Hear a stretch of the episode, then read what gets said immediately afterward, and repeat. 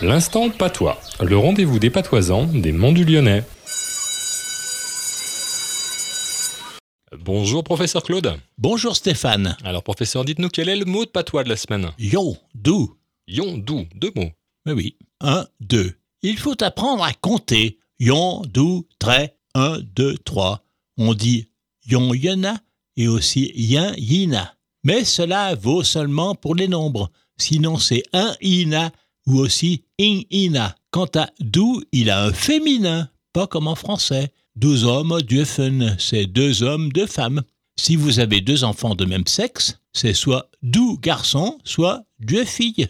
Ne pas se mélanger. Non, ça risque pas. Merci professeur Claude.